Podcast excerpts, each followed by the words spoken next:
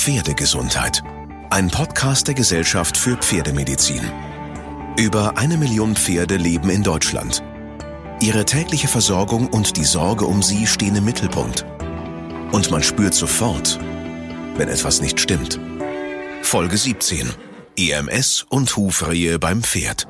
Je höher das Insulin in diesem Test, desto höher ist das Risiko und desto mehr muss man auf die Prävention achten oder desto ja, schneller sollte man eingreifen, um das Gewicht des Pferdes zu reduzieren.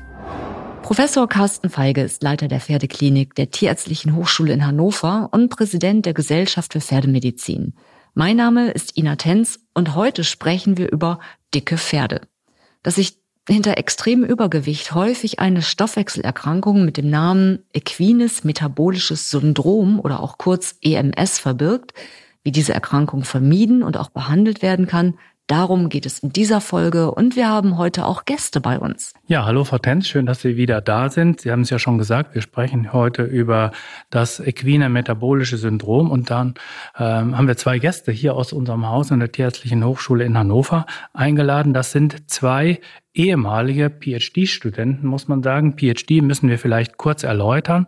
Das ist eine besondere Form der Doktorarbeit mit ähm, sicherlich, die deutlich über das Maß einer üblichen Doktorarbeit herausgeht, also einen ganz starken wissenschaftlichen äh, Charakter hat. Und beide Kollegen, der eine ist Florian Frers und der zweite Julian Delaroc. Beide Kollegen haben ähm, auf dem Gebiet des equinen metabolischen Syndroms eine ähm, sogenannte PhD-Arbeit angefertigt und sich da ähm, wissenschaftlich qualifiziert. Die eine ist schon fertig, die eine ist gerade im Abgabeverfahren, so dass wir jetzt eigentlich auch ein top aktuelles wissenschaftliches Wissen hier im Podcast zurückgreifen können. Ich bin sehr gespannt auf diese Folge, weil im Volksmund die Hufrehe ist ja wirklich weit verbreitet. Und wie die Zusammenhänge sind, das besprechen wir. Professor Feige, gleich zu Beginn deswegen eine einfache Frage. Was ist das equine metabolische Syndrom und Warum ist es wichtig, diese Erkrankung früh zu erkennen? Also die Erkrankung, mindestens in ihrer Symptomatik und ihrem Krankheitsverlauf, die kennen wir schon seit vielen Jahren. Und die Begriffsbestimmung, die hat sich in den letzten Jahren etabliert. In dem Zusammenhang sind da auch ähm, sogenannte Konsensus-Statements entstanden, wo man das äh, definiert hat, auch in Anlehnung an den Menschen, wo wir ja äh, das metabolische Syndrom kennen. Ich glaube, das ist mittlerweile in der Bevölkerung allgemein bekannt als Zivilisationserkrankung und in ganz ähnlicher Form, vielleicht äh, mit äh, pferdetypischen Eigenarten, gibt es diese Erkrankung auch beim Pferd. Und dort wird sie eben als equines, als pferdetypisches äh, metabolisches Syndrom bezeichnet. Es ist eigentlich keine eigene Erkrankung, sondern ähm, es ist, äh, man muss es eigentlich äh, so beschreiben, dass man sagt, das ist ein, ein Risikozustand, der verschiedene Folgekrankheiten erlaubt oder begünstigt. Und da gehört die Hufrehe dazu. Und äh, besonders veranlagt, diese Erkrankung zu entwickeln, sind fettleibige Pferde. Eben das dicke Pferd hat ähm, da eine besondere Prädisposition dazu. Und in der Folge kann es dann eben zur Entstehung der Hufrehe kommen. Was sind denn die Anzeichen einer Hufrehe? Auch das ist ein Krankheitsbild, das wir ähm, ja sehr häufig sehen. Die äh, Hufrehe kann ganz verschiedene Ursachen haben. Die kann fütterungsbedingt sein, die kann auch ähm, durch ähm, äh, Gifte ausge äh, ausgelöst werden, die zum Beispiel im Zusammenhang mit äh, ähm, Allgemeinerkrankungen entstehen. Heute sprechen wir von der Hufrehe, die durch hormonelle Disbalancen verursacht wird. Das ist die sogenannte endokrinopathisch bedingte Hufrehe und das ist die häufigste ähm, Ursache der Hufrehe. Das heißt, durch Störungen im Hormonstoffwechsel im Zusammenhang mit dem Fettstoffwechsel kommt es zur Auslösung einer Hufrehe. Und jetzt hatten Sie gefragt, was das besonders Schlimme ist an der Hufrehe. Genau, warum ist die so gefährlich? Ja, die ist äh, gefährlich oder man muss eigentlich sagen, es ist ein schweres Leiden für das Pferd. Ähm, es handelt sich um eine Huflederhautentzündung und in der Folge kommt es mehr oder weniger zum Ablösen ähm, von der Huflederhaut und dem Hufhorn. Also für den Menschen kann man sich das so vorstellen, er hat eine hochgradige Nagelbettentzündung, die ist hochgradig schmerzhaft. Und wenn Sie sich vorstellen, das Pferd läuft dann noch auf dem Huf, dann muss man gar nicht mehr erklären, wie hochgradig schmerzhaft dieses Leiden für das Pferd ist. Und es ist dann, auch wenn solche ähm, hormonellen Disbalancen ursächlich sind, mit einer schlechten Heilungschance verbunden. Und das ist, ich glaube, das Fatale. Deswegen ist das so wichtig, dieses Krankheitsbild zu kennen und im, ja, darauf vorbereitet zu sein, wenn sich das entwickelt. Wir gehen gleich auch noch genauer darauf ein, hm. wie das entstehen kann, ja. wie die Zusammenhänge genau sind. Aber kann theoretisch jedes Pferd an EMS erkranken?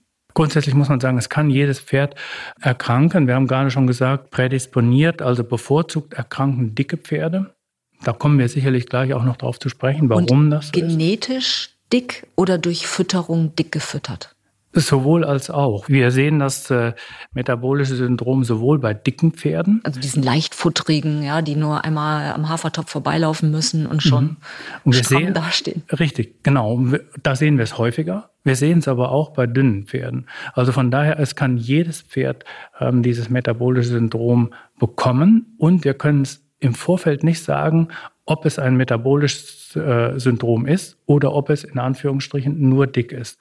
Das heißt also, man hat sicherlich einen gewissen Phänotyp, eben das dicke Pferd, das eher begünstigt ist, aber erst die sorgfältige Untersuchung kann dann belegen, ob es tatsächlich krank ist oder ob es nur in einem sehr guten Ernährungszustand ist. Und aufgrund der Tatsache, dass das so ist, müssen wir davon ausgehen, dass eine erbliche Komponente da eine große Rolle mitspielt, ja. Eingangs hatten Sie erwähnt, die Parallelität zu den menschlichen Erkrankungen. Wenn ich das richtig verstanden habe, könnte man es mit einer Diabetes vergleichen. Ja, da kommen wir vielleicht, da brauchen wir so ein paar Grundlagen, wenn wir das vergleichen wollen. Vielleicht kommen wir da später dazu. Da müsste ich jetzt zu weit ausholen, wenn wir das gleich am Anfang äh, besprechen würden. Ja, aber es ist äh, vergleichbar. Beim Menschen zeigt sich die Erkrankung etwas anders äh, oder hat andere Folgeerkrankungen als beim Pferd. Aber wir haben auch sehr große Parallelitäten und da kommen wir gleich noch zu. Dieser Podcast wird von der Pferdegesundheit von Böhringer Ingelheim unterstützt. Das Leben von Tieren und Menschen ist auf tiefe und komplexe Weise miteinander verbunden. Böhringer Ingelheim ist überzeugt, wenn Tiere gesund sind, sind auch die Menschen gesünder. Das Ziel des forschenden Familienunternehmen Böhringer Ingelheim ist es, die Gesundheit und das Leben von Menschen und Tieren durch die Prävention von Infektionskrankheiten, die Förderung von Tierwohl und die Stärkung der Bindung von Mensch und Tier zu fördern. Es handelt sich um eine Stoffwechselerkrankung. Irgendwas stimmt nicht mit dem Zuckerhaushalt. Wie genau kann ich mir das erklären? Ja, da kann ich vielleicht einspringen. Das Hormon, das da äh, problematisch ist, das Insulin und äh, die Pferde, die EMS haben, da ist ein ganz äh, wichtiger Punkt äh, die Insulindisregulation. Und das ist ein Missverhältnis zwischen äh, der Insulinproduktion und dem Insulinbedarf beziehungsweise dem ähm, Zuckerhaushalt ähm, im Körper oder dem ähm, Zucker oder der Glykämie. Diese Pferde haben, wenn sie eine normale Menge an Zucker aufnehmen, eine viel höhere Antwort als ein gesundes Pferd. Also Zucker ist in dem Fall ja nicht nur der Würfelzucker, sondern äh, Getreide, überall wo Stärke drin ist, Kohlenhydrate. Aber genau. vielleicht, vielleicht können wir da noch etwas ausholen, weil Herr Dellarock schon gesagt hat, ähm, eben das Insulin spielt eine große Rolle. Müssen wir vielleicht kurz erläutern, was das eigentlich für eine Funktion hat. Das wird gebildet in der Bauchspeicheldrüse und ähm, dann hat es die Funktion oder beziehungsweise wenn dieser Zucker aufgenommen wird, von dem Herr Dellarock gesprochen hat, dann wird Insulin gebildet oder ausgeschüttet und das hat die Aufgabe, dass äh, der Zucker in die Körperzellen gelangt und dort als Energieträger bereitgestellt wird. Und dieser Mechanismus, der ist dann dysreguliert. Das ist das, was Herr Delarock gerade ähm, schon erläutert hat. Und wodurch passiert diese Dysregulation? Das ist ähm, tatsächlich nicht genau bekannt. Ähm, also es gibt unterschiedliche Theorien. Das Insulin ist im Zentrum von ziemlich komplexen Stoffwechselwegen und auch mit anderen Hormonen vergesellschaftet. Und andere Hormone, zum Beispiel die sogenannten Inkretine, können die Insulinproduktion an sich schon steigern, aber auch die Aufnahme von Zucker. Und ja, tatsächlich können die Pferde ihren Zuckerhaushalt, ähm, auch wenn sie eine Insulindisregulation haben, meistens ziemlich konstant halten.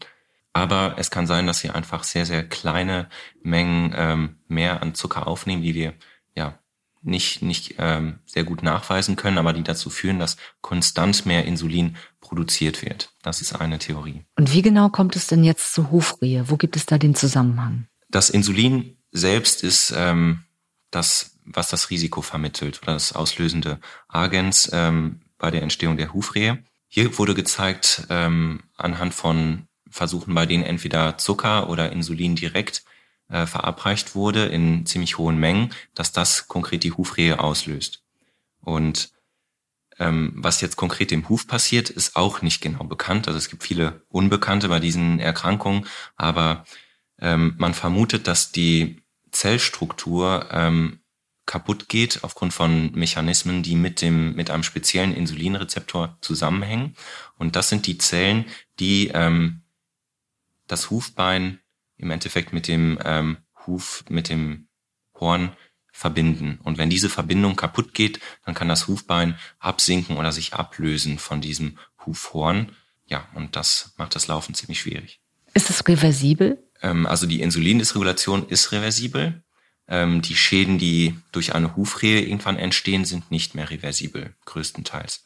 Man kann dann sicherlich mit Spezialbeschlag, aber da gehen wir später auch nochmal drauf ein, die Pferde mit unterstützen.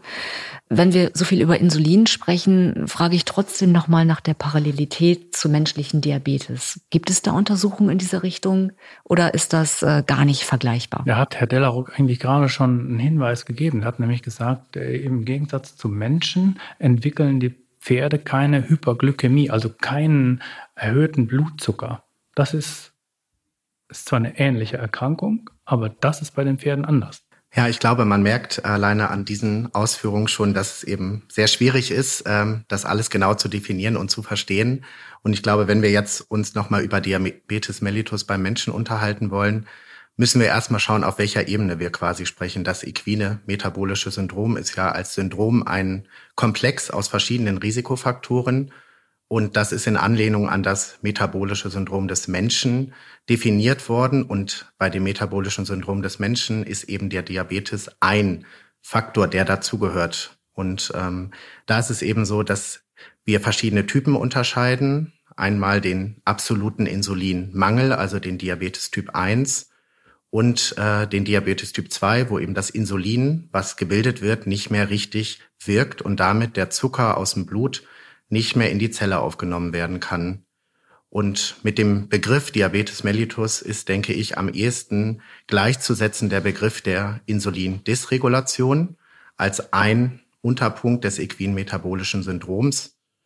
Und von daher ist eben der wichtigste Unterschied, dass Pferde mit EMS zu viel Insulin im Blut haben und gleichzeitig aber eine normale Zuckerkonzentration, zumindest in den meisten Fällen, und beim Menschen eben durch das, durch die verminderte Wirksamkeit, ob es daran liegt, dass zu wenig gebildet ist oder dass es nicht mehr wirkt, eben der Zuckerspiegel zu hoch ist. Ist denn etwas bekannt über die Faktoren, die eine EMS begünstigen oder ausbilden? Tatsächlich ähm, können wir sagen, wir haben es eingangs auch schon einmal erwähnt, dass es gewisse Robustrassen, wie wir sie nennen, leichtfurtrige Rassen, ähm, sind prädisponiert, ähm, sag ich mal, Gewicht aufzubauen weil sie grundsätzlich eher an bestimmte Habitate angepasst sind oder waren, wo sie eben eine gute Futterverwertung brauchten. Kommt jetzt dann dazu, dass diese Pferde noch zu wenig oder gar nicht aktiv bewegt sind, entwickelt sich in der Regel ein Teufelskreis. Ähm, und wir wissen mittlerweile auch, dass Pferde, die einen erhöhten Body Condition Score oder einen ja, zu schwer sind, zu fett. Ein Body Mass Index, da ist genau, er. Genau. ähm, dass äh, die eben übermäßig Fett äh, akkumulieren, besonders am Mähnenkamm, am der Gruppe, bei Wallachen häufig auch im Bereich vom der Schlauchtasche, in ganz extremen Fällen auch im Bereich der Augen. Und was wir mittlerweile auch wissen, ist, dass dieses Fettgewebe pathologisch aktiv ist und eben Faktoren ent senden kann, die dazu führen, dass es insgesamt in den Pferden dazu kommt, wir nennen das ähm, als relativ äh, Fachbegriff einen proinflammatorischen Zustand, also, also ein Zustand, entzündliche Prozesse. Genau, ein Zustand, der begünstigt, dass sich eben gerade im Endstromgebieten, also in den Hufen, überall dort, wo die Gefäße klein sind, aber eben viel vorkommen, dass sich da Entzündungen bilden können. Und dass es dann im zweiten Schritt zu ähm, ich sag mal, einer Minderdurchblutung in diesen Geweben kommt und das dann irgendwann zu einem Teufelskreis wird, der nur durchbrochen werden kann, indem man versucht, da gehen wir sicherlich später nochmal drauf ein, das Management zu optimieren. Damit sind wir direkt bei den Ursachen. Oder wir können vielleicht noch äh, auch hier wieder die Parallelität zum Menschen ziehen, weil beim Menschen ist das ähm, metabolische Syndrom auch mit einem proinflammatorischen Zustand verbunden. Und da haben wir nicht die Folge, ähm, wie hier gerade äh, erklärt, in äh, der Gefäßveränderungen im Bereich der Hufe, sondern da sind das die großen Gefäße. Die Atherosklerose ist der Begriff, den wir hier nennen würden. Das sehen wir beim Menschen und beim Pferd sehen wir äh, das Problem, das sich eher im Bereich der Hufe manifestiert. Hier wäre also wieder die ähnliche Ursache, aber mit einem unterschiedlichen, äh, mit einer unterschiedlichen Folge. Ja, teilweise können sehr unterschiedliche Gefäße betroffen werden, betroffen sein. Ähm, der diabetische Fuß ähm, ist ein Begriff und auch die diabetische Retinopathie sind da auch vielleicht äh, ähnlicher von der Gefäßstruktur. Oder ähm, Nierenproblematiken. Genau, mhm. ähm, aber was man typischerweise bei Menschen damit assoziiert, sind diese erhöhten Risiken für ähm, kardiovaskuläre Probleme allgemein, also ähm, zum Beispiel ein Herzinfarkt. Mhm. Kommen wir zu den Ursachen. Liegt es an der Fütterung? Liegt es allein an zu viel Stärke, an zu viel leicht verdaulichem Zucker? Oder was sind genau die Auslöser von EMS? Das können Sie vielleicht ganz gut beantworten, Herr Frers, oder? Ähm, ich kann es zumindest versuchen. Ähm, zu diesem äh, Punkt, also was ich gerade schon erwähnt habe, ist eben so, dass wir Rassen haben, die sicherlich prädisponiert sind und wir wissen, dass gewisse Zucker, gerade die leicht verdaulichen Kohlenhydrate, Hormone stimulieren können, die im Magen-Darm-Trakt vorkommen, die dann wiederum als Folge die Bauchspeicheldrüse stimulieren und dann eben dazu führen, dass zu viel Insulin gebildet wird, was dann gar nicht wirken kann und auch nicht abgebaut werden kann, weil eben gar nicht so viel Zucker im Blut ist, dass es da verbraucht wird. Letztlich wissen wir aber über die einzelnen Faktoren noch relativ wenig. Wir wissen eben nur, was begünstigt ist und wir haben momentan hier verschiedene Projekte ähm, an der Universität laufen äh, und versuchen eben auf besonders zellulärer und molekularer Ebene rauszufinden, ob wir irgendwo einen Moment finden, der in diesen Stoffwechselprozessen so verändert ist, dass wir erstens besser erklären können, warum es überhaupt dazu kommt und zweitens natürlich irgendwo ähm, auch versuchen, vielleicht therapeutische Möglichkeiten rauszufinden. Jetzt haben Sie aber schon eine Steilvorlage geliefert, Herr Freis. Jetzt müssen wir eigentlich so in Ihre wissenschaftliche Arbeit ein bisschen einsteigen. Ich leite da mal ein. Wir haben ja gesagt, Insulin spielt eine riesige Rolle und haben das eigentlich schon, ich glaube, jetzt gut erläutert. Und äh, der Gegenstand ihrer Arbeit war ja im Prinzip genau das zu untersuchen, was das Insulin im Körper macht. Dass, äh, wenn das an die Zelle andockt, an den Rezeptor andockt, also wenn das gebildet worden ist, wenn das das Signal bekommen hat, hey, da ist Zucker im Körper, dann wird das gebildet, dann dockt das an der Zelle an und löst verschiedene Mechanismen aus. Und wenn wir die kennen, dann können wir natürlich auch einen gewissen Einfluss nehmen, indem wir die stoppen, unterbrechen. Ähm, und da hat Herr Freers viel gearbeitet. Vielleicht können Sie was können Sie das erläutern, was Sie, was Sie beforscht haben, eben die Signalkaskaden zum Beispiel. Was macht das Insulin alles? Genau, ich denke, da ist es wichtig, dass wir erst einmal damit einsteigen, was macht Insulin, wo ist es wichtig im Körper, welche Organe sind insulinsensibel, wie wir es nennen, oder sensitiv. Und da ist es so, ähm, das Insulin ist letztlich das wichtigste anabole Hormon im Körper. Sie kennen sicherlich alle das Wort Anabolika. Das heißt also, das nehmen Leute, um Muskeln aufzubauen und letztlich hat auch Insulin so eine Wirkung. Bedeutet also, es reguliert den Energiestoffwechsel und soll normalerweise dazu führen, dass wenn Energie in Form von Kohlenhydraten aufgenommen wird, diese Energie in die Zelle kommt und im besten Falle wird dann Energie verbraucht durch zum Beispiel Sport beim Menschen oder Bewegung beim Pferd. Und wenn das eben nicht der Fall ist, dann wird diese Energie gespeichert letztlich das Hüftgold. Das ja. Hüftgold, genau, so kann man es nennen. Also ähm, Eben zum Beispiel in diesen regionalen Fettdepots, von denen ich eingangs schon ähm, berichtet habe. Genau, wenn wir jetzt sagen, wenn Frau Tenz die Vorlage gibt, Hüftgold, dann können wir vielleicht sagen, wie sieht's denn beim, beim Pferd aus? Da ist es ja eben kein Hüftgold, sondern es manifestiert sich an anderen Stellen. Genau, also das Hüftgold ist hier vergleich, vielleicht am besten zu vergleichen mit ähm, Fettdepots am Schweifansatz, wobei die Hüfte auch etwas weiter vorne beim Pferd ist. ähm, wir haben zusätzlich, können wir Fettdepots im Bereich der Schlauchtasche, ähm, der Augen oder auch an der Schulter haben ähm, und ganz besonders eben am Mähnenkamm. Das kann man theoretisch sogar bewerten. Es gibt den sogenannten Cresty Neck Score, wo man eben sich anhand einer Tabelle und Schemata selber angucken kann, wie doll ist denn dieser Mähnenkamm quasi ausgebildet.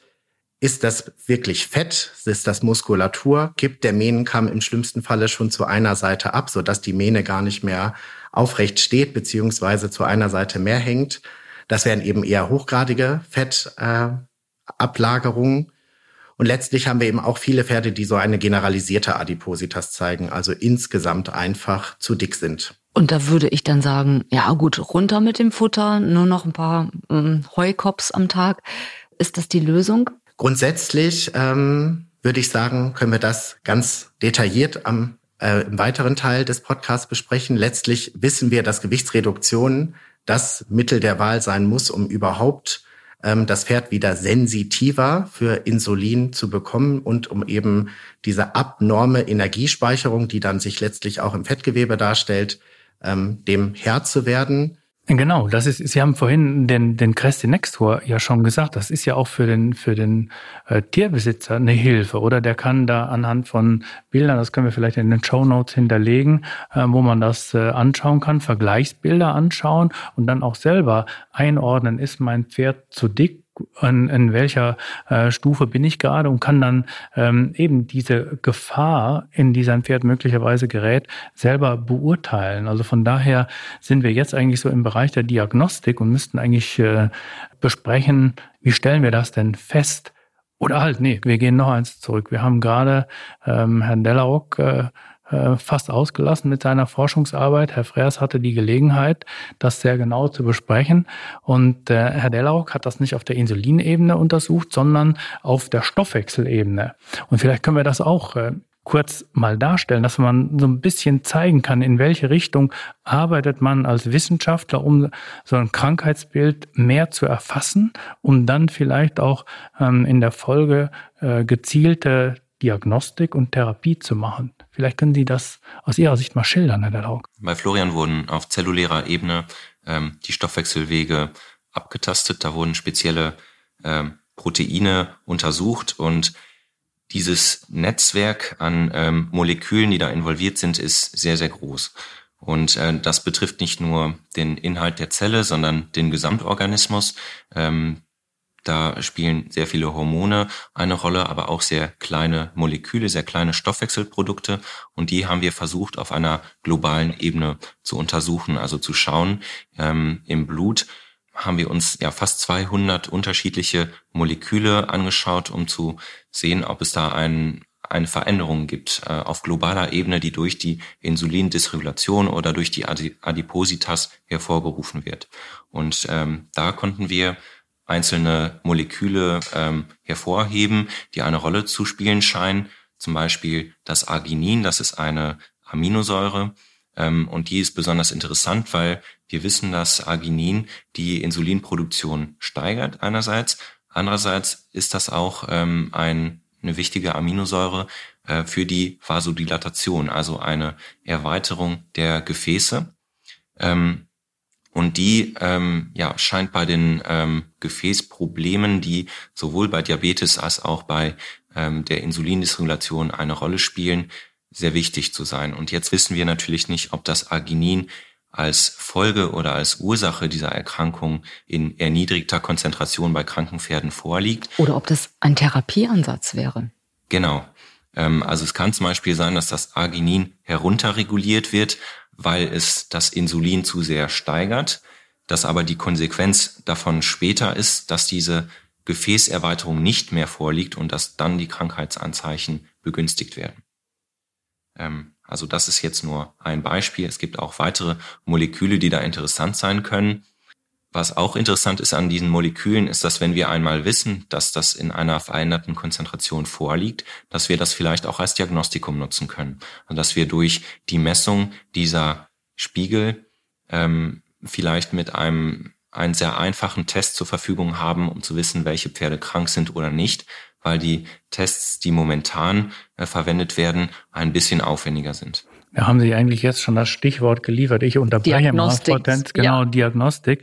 Das ist nämlich eine echte Krux bei diesem Syndrom. Wir wollen eigentlich nicht von Krankheit reden. Wir haben ja gesagt, das ist nur ein Risikozustand, dass eine Erkrankung entsteht. Und das genau zu charakterisieren, das ist ausgesprochen schwierig. Und das war auch Gegenstand bei äh, Herrn Dellarocks Arbeit. Der hat äh, sehr viel ähm, in Bezug auf die Diagnostik an Untersuchungen gemacht. Und vielleicht können wir mal rausstellen, eben, dass wir vielleicht mal eins nach dem anderen durchgehen. Allein die Insulinbestimmung, mit der können wir vielleicht loslegen. Wir haben gesagt, Insulin spielt eine große Rolle. Also ist es naheliegend, dass man das Insulin bestimmt. Aber da können Sie vielleicht mal sagen, was ist denn da eigentlich die Schwierigkeit? Das hört sich so einfach an, ist in jeder Munde, aber das ist eben gar nicht so einfach, wie man zunächst denkt. Also zunächst äh, sind das dynamische Prozesse, die da eine Rolle spielen.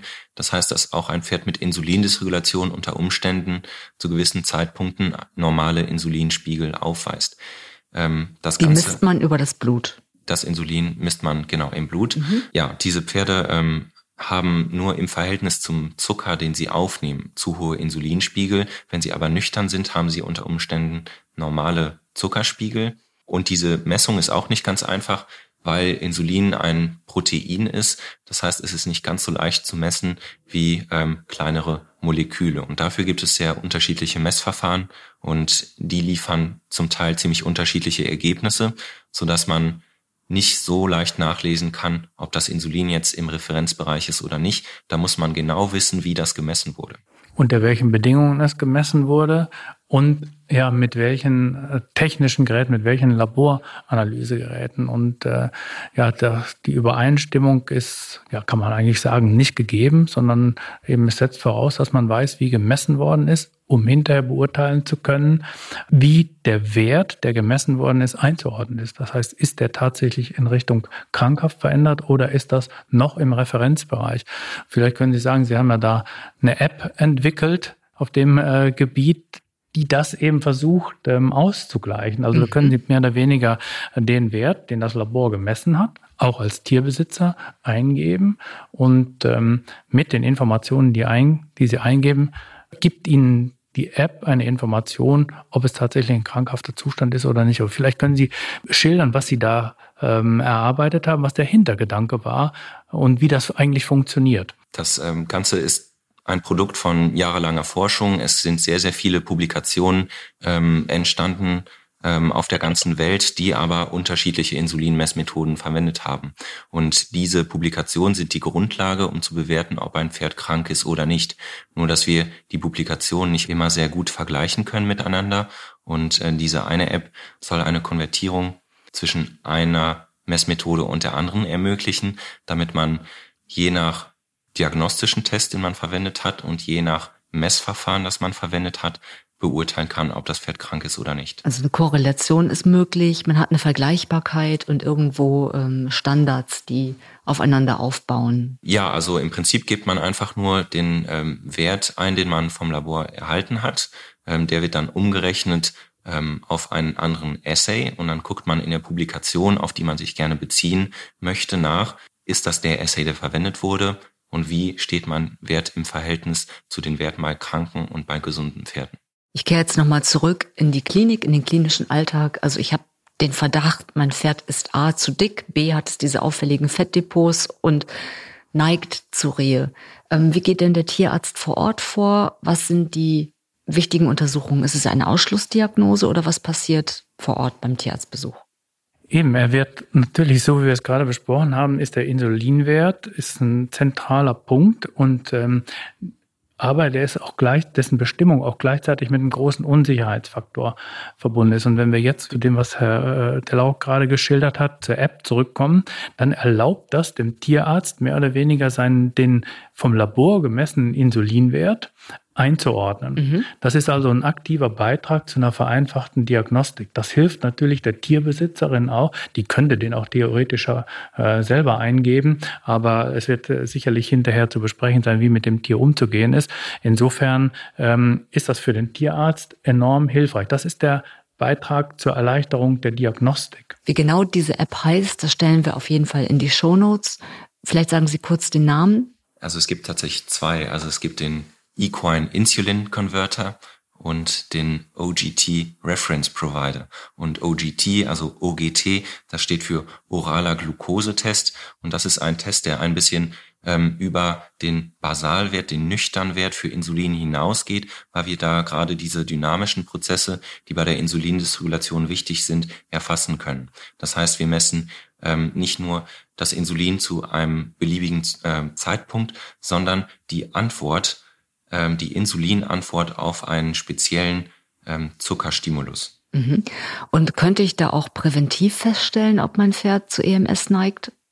Also bevor es diese klassischen Symptome zeigt? Was man mit diesen Tests feststellen kann, ist die Insulindysregulation und die ist im Zentrum von EMS, wird aber begleitet von Adipositas, ähm, oder anderen Stoffwechselproblemen und allgemein einer Prädisposition für Hufrehe. Und wenn einer dieser Faktoren besteht und man wissen möchte, ob das Pferd an einer Insulindysregulation leidet, dann kann man diesen Test durchführen ähm, und der quantifiziert dann ähm, die Insulinantwort, die ziemlich gut mit dem Risiko für Hufrehe korreliert. Also je höher das Insulin in diesem Test, desto höher ist das Risiko und desto mehr muss man auf die Prävention achten oder desto ja, schneller sollte man eingreifen, um das Gewicht des Pferdes zu reduzieren. Und das macht jeder Tierarzt oder ähm, muss man dafür Spezialtierärzte zur Rate ziehen? Also die Diagnostik ist nicht immer ganz einfach, aber die Tests selbst ähm, sind eigentlich ähm, auch gut in über, äh, über das Praxis. Blut, ähm, nehme ich an. Genau, also ja. man muss da ähm, einen Zuckerstimulus setzen. Ähm, man nimmt eine basale Probe, verabreicht dann Zucker, entweder ähm, direkt ins Maul über eine Spritze, eine Zuckerlösung ähm, oder über eine Nasenschlundsonde. Das ist dann ein bisschen invasiver, das ist aber auch die ähm, sicherere ähm, Methode. Dass alles da ankommt, wo es erstmal hin soll. Genau. Ja, und dann muss man eine gewisse Zeit warten. Diese eine App, über die wir gesprochen haben, die ermöglicht es einem nicht ähm, nach nur genau 120 Minuten einen Wert ähm, zu vergleichen, sondern wir haben einen ja, deutlich breiteren äh, Messzeitraum zwischen 90 und 180 Minuten, so dass das für den Tierarzt vielleicht auch ein bisschen einfacher ist, ja, vielleicht weitere Untersuchungen in der Zwischenzeit zu planen und durchzuführen und dann ähm, ja, ist er nicht darauf angewiesen, dass der Wert exakt nach 120 Minuten gemessen wird, sondern in diesem Zeitraum. Hm, Hufrehe ist nun wirklich ein Angstthema unter Pferdebesitzerinnen und Besitzern. Ähm, gerade wenn die Frühjahrssaison naht, das Gras sprießt, weil keiner möchte natürlich, dass sein Pferd an Rehe erkrankt. Kann ich präventiv etwas tun, außer eben bei der Fütterung aufzupassen, anzugrasen? Bringt das wirklich etwas oder was sind die gängigen Methoden, Ihre Empfehlung? Ja, also die Haupttherapie bei EMS ist eigentlich die Prävention. Wenn die Hufrehe erstmal da ist, ist das ein deutlich problematischerer Zustand und da ist es extrem sinnvoll, frühzeitig einzugreifen. Das primäre Ziel sollte sein, das Gewicht des Pferdes zu reduzieren und den Body Condition Score zu optimieren. Wir konnten zeigen, dass eine Reduktion des Gewichts um fünf Prozent die Insulinantwort insgesamt um über 20 Prozent reduziert. Das heißt, man kann dadurch einen sehr großen Effekt erzielen und da kann es sehr sinnvoll sein, das Gewicht des Pferdes zu verfolgen. Das Angrasen löst bei dem Pferd ebenfalls, also wie diese Tests, eine Insulinantwort aus, weil Gras, gerade frisches Gras, ähm, viele leicht verdauliche Kohlenhydrate enthält. Ähm, dass man die Pferde über einen längeren Zeitraum angrast, hat jetzt nicht unbedingt direkt was mit der Insulindysregulation zu tun, sondern eher damit, dass ähm, die äh, Mikroorganismen im Darm sich da anpassen müssen, dass man keine Kolik verursacht. Aber ja, auch die können unter Umständen eine Hufrehe auslösen, ähm, die aber eine andere Form hat als die endokrinopathische Hufrehe, über die wir jetzt sprechen. Die Frage ist ja, wann ist das Pferd zu dick? Kann ich das beurteilen? Es gibt sicherlich diesen Standardwert, aber was ist, wenn gerade die Waage nicht zur Hand ist oder das Pferd sich nicht draufstellen mag? Wie kann ich das herausfinden? Man kann sich an diesem Body Condition Score orientieren oder auch an den Cresty Neck Score, den Florian erwähnt hat. Da gibt es äh, Schemata und die helfen einfach unabhängig von der Größe des Pferdes einzuschätzen, wie diese Fettdepots ähm, ausgebildet sind.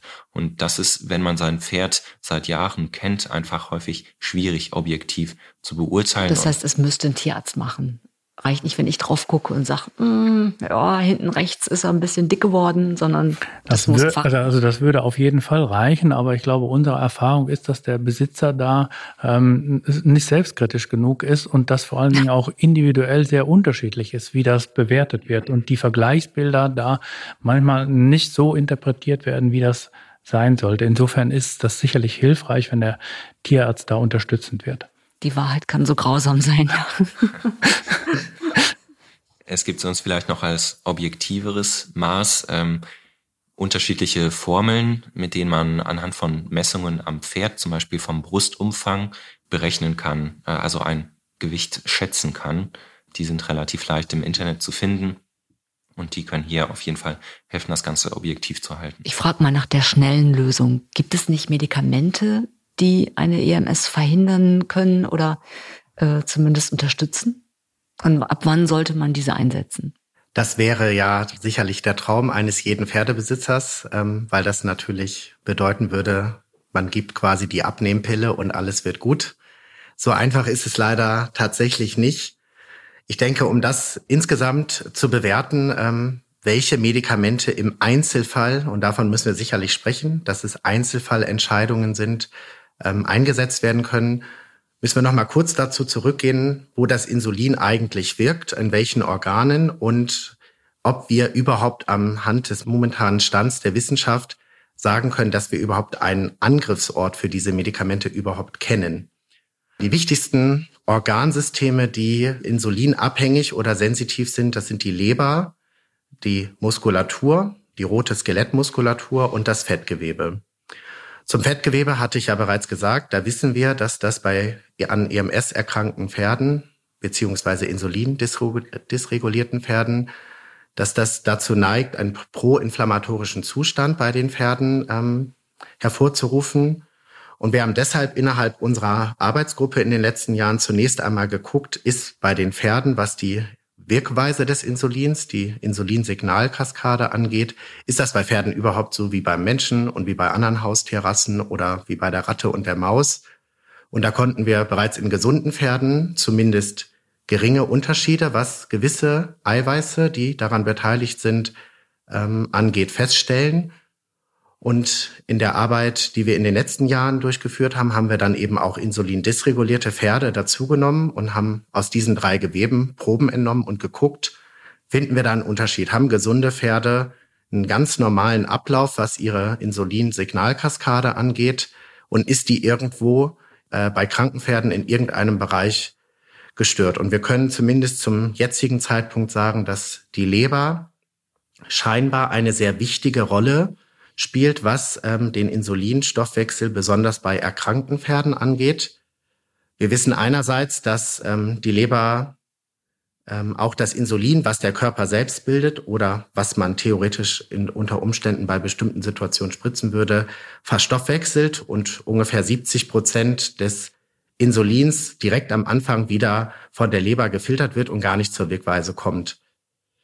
Jetzt hat man eine Hypothesen aufgestellt, ob vielleicht diese ähm, ja, Insulin-Clearance, also das Filtern des Insulins bei diesen Pferden gestört ist und hat tatsächlich herausgefunden, dass viele insulindisregulierte Pferde weniger Insulin in der Leber verstoffwechseln. Und ein Protein, was besonders beteiligt ist ähm, an der Insulinsignalkaskade, aber auch wie das Insulin an ganz vielen anderen Stoffwechseln, das ist ähm, die AMPK-Kinase. Ähm, und da haben wir tatsächlich ein Medikament, das kommt aus der Humanmedizin, das ist das Metformin. Und das soll letztlich, also so ist es in der Humanmedizin gedacht, einen alternativen Weg ebnen, damit das Insulin wirken kann und Zucker in die Zelle bekommt, wenn der Insulinrezeptor nicht mehr funktioniert.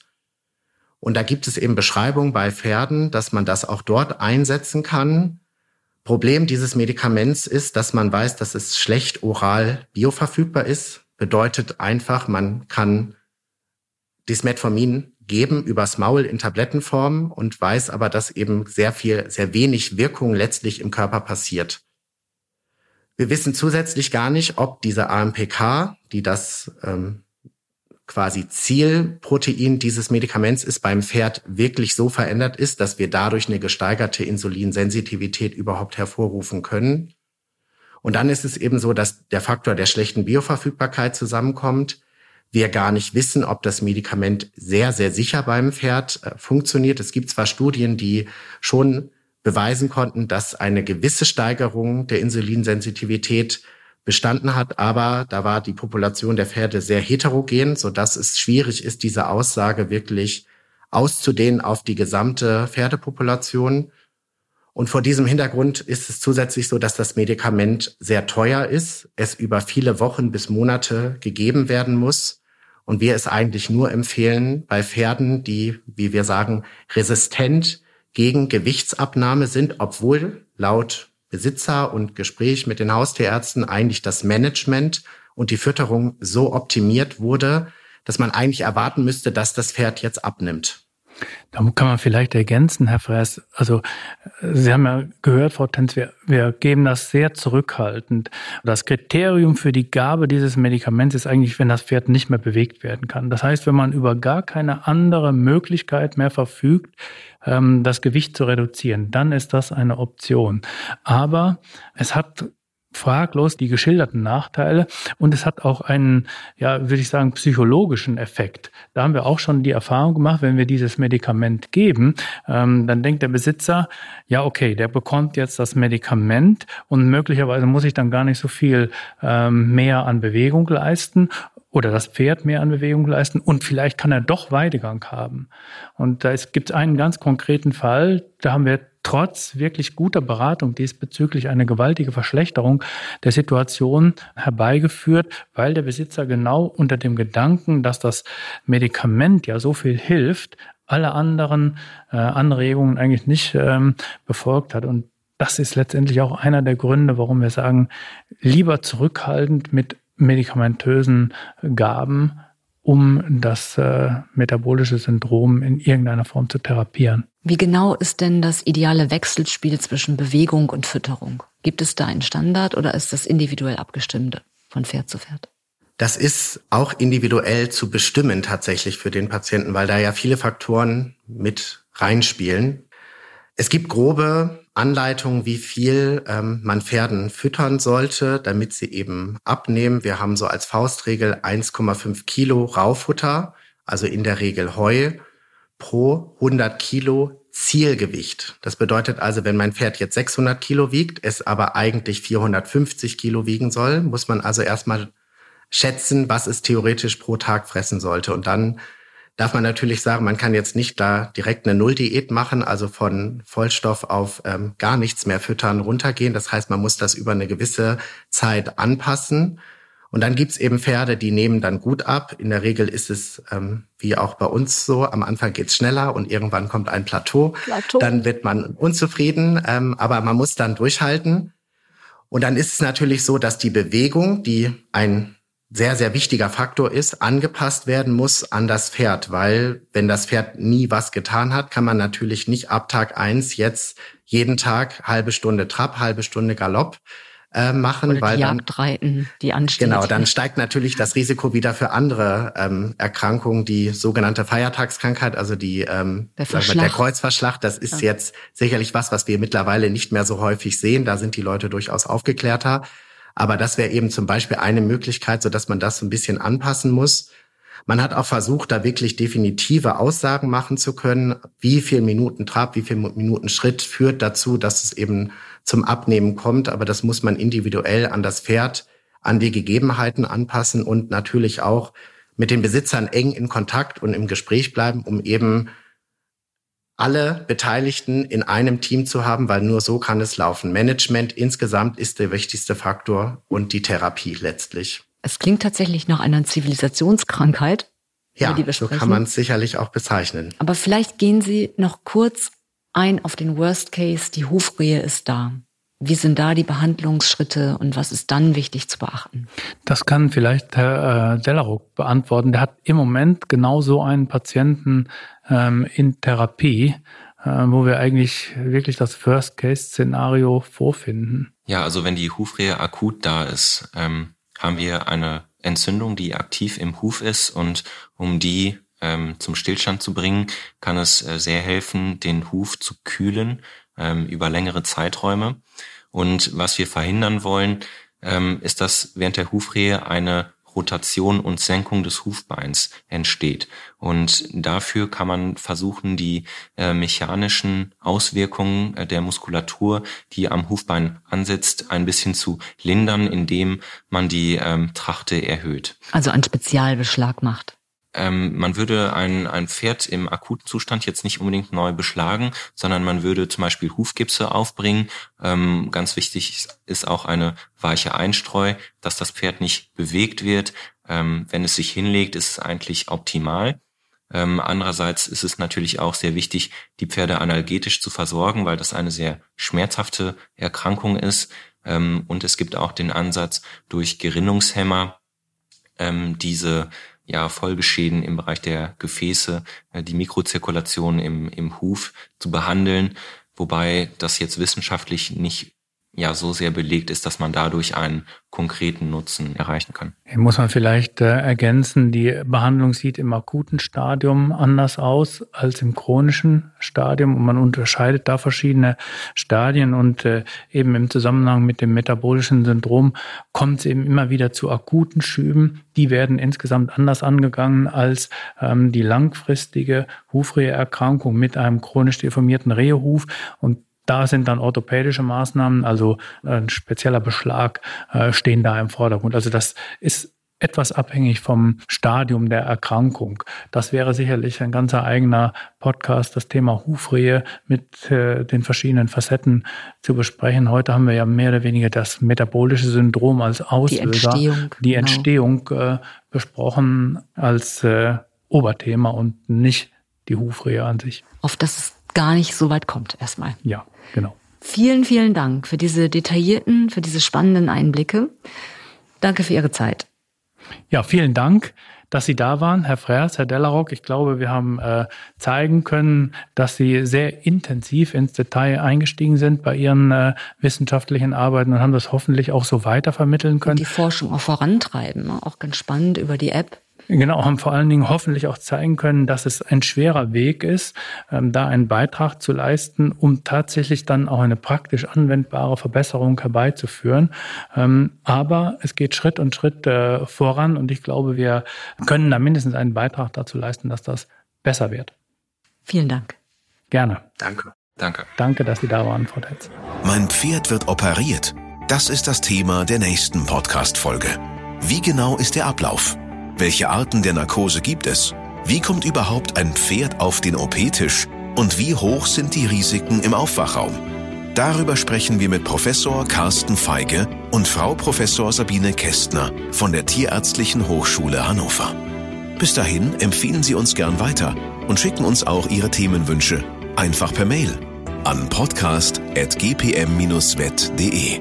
Also podcast@ gpm-vet.de